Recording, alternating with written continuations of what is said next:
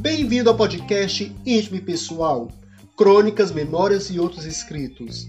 Uma produção, letras e rimas.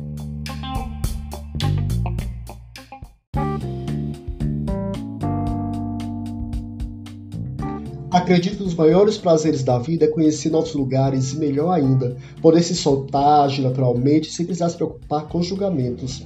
Você já vivenciou essa experiência? O episódio de hoje fala sobre esse momento de êxtase e descobertas.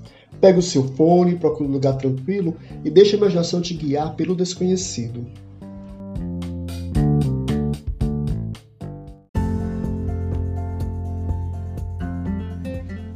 Um dia em Ajácio.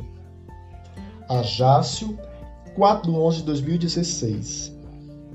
Ajácio, tua beleza dirigindo meus olhos que estão fatigados de olhar a estrutura de ferro do navio. Pisar na areia da tua praia é a melhor terapia que vivenciei nesses últimos meses. Passar a manhã em tua companhia e assistir o comportamento de teus moradores foi uma experiência rica e prazerosa, pude vivenciar muitas emoções. Não pude deixar de achar graça na sensualidade sem graça das francesas e seus biquínis que mais pareciam uma fralda. Fiquei desconcertado e desviei o olhar ao me deparar com uma garota da terceira idade que ousadamente tomava banho de sol fazendo toplesses. Fiquei feliz quando a francesa bateu palma porque eu dancei a música que estava ouvindo no meu celular. É que em um rompante minha criança interior se soltou e eu me senti livre. Não vou dizer que fiquei assustado, porque nem mesmo sei o que senti ao ver dois franceses se cumprimentando e trocando beijos na face. Isso quer dizer que tenho muito que aprender.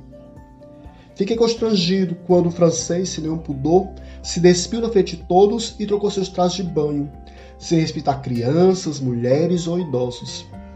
Ah, Jácio! Mergulhar em tua água cristalina e gelada acabou meu coração e amenizou o estresse que é viver confinado em um navio. Teu sol radiante aqueceu meu corpo que era carente de abraço e carinho. Senti-me superior diante das francesas, quando a negra de cabelos crespos e lábios carnudos exibiu seu belo corpo de formas avantajadas e curvas delineadas. Tinha a impressão de que as branquelas de cabelos loiros escorridos e magrezas sem contornos se incomodaram e esconderam sua beleza apagada pelo poder do Brasil no meio do mundo. O tempo passou e agora eu preciso voltar para a minha realidade. Próxima semana eu volto para te ver e renovar minhas energias Ajasse o que aprendi a amar. Arroba letras Tata Arrasa.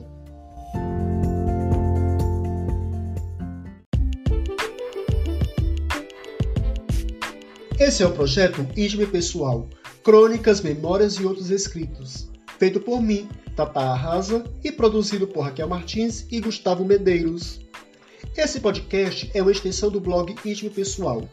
Além de meus textos e poesias, Compartilho trechos do meu diário de bordo e livros que estou lendo.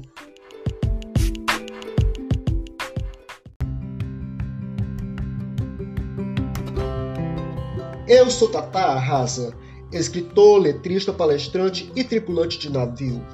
Escrevo no blog íntimo e pessoal desde o ano de 2016.